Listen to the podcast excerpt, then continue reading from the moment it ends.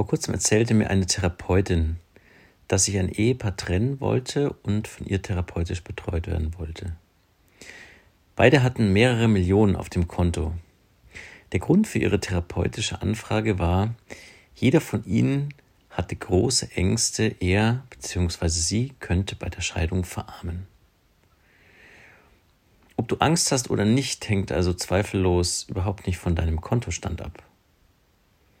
Was ist dann Realität? Die Hirnforschung weiß das. In jeder Sekunde unseres Lebens prassen über 11 Millionen Bits auf unsere Sinneszellen, also auf unsere Augen, Ohren, Tastsinn und Geruchssinn. Das ist die Wirklichkeit, das kann man messen.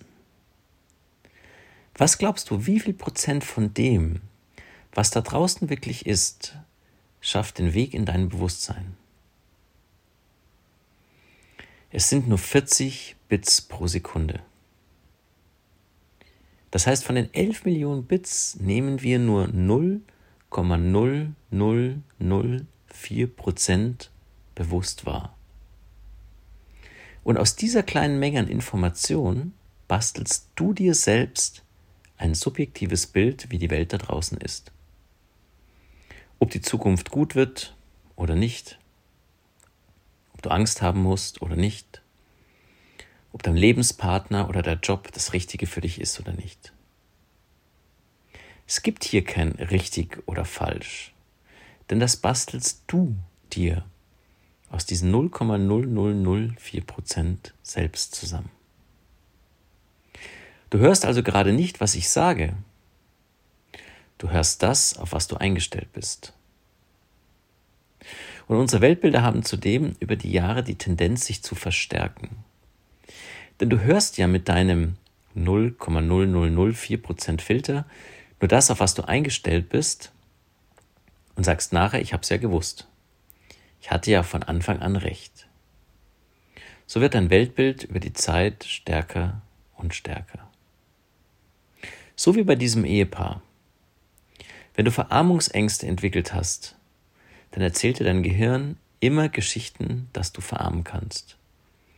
Auch wenn du Millionen Euros auf dem Konto hast. Für Ratschläge, dass dein Geld locker reicht, bist du überhaupt nicht empfänglich. Denn dein Gehirn richtet den Fokus sofort wieder darauf, dass es doch irgendwie möglich wäre, dass du alles verlierst. So geht es auch gerade ganz aktuell dem Lager der Verschwörungstheoretiker in der Corona-Krise.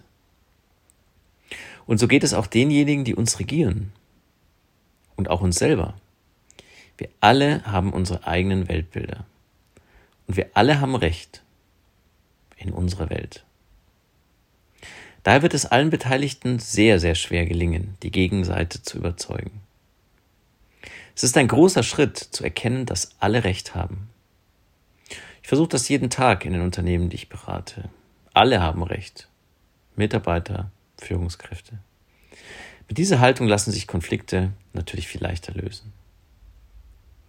Dieses neue Wissenschaftsmodell sagt also, dass du nicht nur für dein Verhalten, sondern auch für deine Emotionen verantwortlich bist. Du kannst entscheiden, was du glauben möchtest und was nicht. Ob du misstrauisch durchs Leben gehen möchtest und ängstlich ins Bett gehen willst oder eben nicht. Deine inneren Einstellungen kommen aus deinen vergangenen Erfahrungen. Du kannst deine innere Einstellung verändern. Nehmen wir ein Beispiel. Eine sehr verbreitete innere Einstellung wir sind zu undankbar. Wir schauen in unserem Leben sehr stark darauf, was wir nicht haben, was wir bräuchten und viel zu wenig auf das, was wir haben. Ich habe in den letzten Jahren einige Projekte in der gehobenen Hotellerie gemacht. Rezeptionisten erzählen mir immer wieder von Gästen, die im Fünf-Sterne-Hotel eingecheckt haben, nach einem kurzen Besuch ihres Zimmers wutentbrannt zurück an die Rezeption sind und sich beschwert haben, die Matratze ist zu weich, der Föhn geht nicht, wir wollen ein anderes Zimmer, sonst stornieren wir. Diese geringe Dankbarkeit hat natürlich einen Preis. Diese Menschen sind lange nicht so glücklich, wie sie sein könnten. Aktuell kippt die Stimmung in der Bevölkerung auch aus gleichem Grund. waren zu Beginn der Corona-Krise alle sehr zufrieden mit dem konsequenten Kurs der Regierung und dem Lockdown, erheben sich die Kritiker jetzt. Wir hätten alles viel zu schnell und zu konsequent heruntergefahren. Zudem die Intensivstationen wären kaum belegt, alles wäre übertrieben, man hätte falsch gehandelt. Manche Virologen schütteln da nur den Kopf. Gerade das konsequente Herunterfahren sei ja der Grund, dass alles so gut aussieht. Genau hier können wir üben, dankbar zu sein. Zum Beispiel, dass der derzeitige Stand der Pandemie im internationalen Vergleich extrem gut ist. Dankbar, dass Wissenschaftler in Deutschland sehr schnell, sehr laut gerufen haben. Dankbar, dass die Regierung schnell gehandelt hat. Dankbar, dass es Kurzarbeitsgeld und zahlreiche Förderungen gibt. Dankbar, dass Krankenschwester und Ärzte so engagiert helfen. Neulich hat mir ein Manager des Deutschen Fußballbunds Ähnliches erzählt. Für die Sicherheit in den Fußballstadien zu sorgen, ist ein heikler Job. Denn passiert nichts, gibt es keine Ausschreitungen, beschweren sich alle, dass die Kosten für die Sicherheit zu hoch sind. Es wäre ja schließlich nichts passiert. Passiert hingegen etwas, haben die Verantwortlichen einfach einen schlechten Job gemacht und sind schuld. Was auch passiert, es wird kritisiert. Die innere Haltung der Dankbarkeit würde also dir und den anderen helfen. Dankbarkeit schafft ein Klima, in dem sich Menschen vertrauen und in dem, was vorwärts geht, weil sich nicht jeder absichern muss. Richte den Blick mehr auf das, was gut läuft, für was du dankbar bist. Dann ändern sich auch deine 0,0004 Prozent das hat die Wissenschaft längst bewiesen. Es liegt in deiner Hand. Vielen Dank, dass du dir unsere heutige Folge des Corporate Happiness Podcasts angehört hast.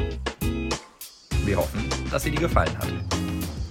Wenn du mehr darüber erfahren möchtest, was Dr. Oliver Haas und wir bei Corporate Happiness machen, dann schau doch gerne auf unserer Website vorbei. corporate-happiness.de Hier findest du auch unseren Blog mit spannenden Beiträgen rund um die positive Psychologie unseren kostenlosen Krisenkurs und viele Impulse rund um die neue Arbeitswelt und visionäre Unternehmen. Wir wünschen dir noch eine schöne Woche und freuen uns, dich bei unserer nächsten Folge begrüßen zu dürfen.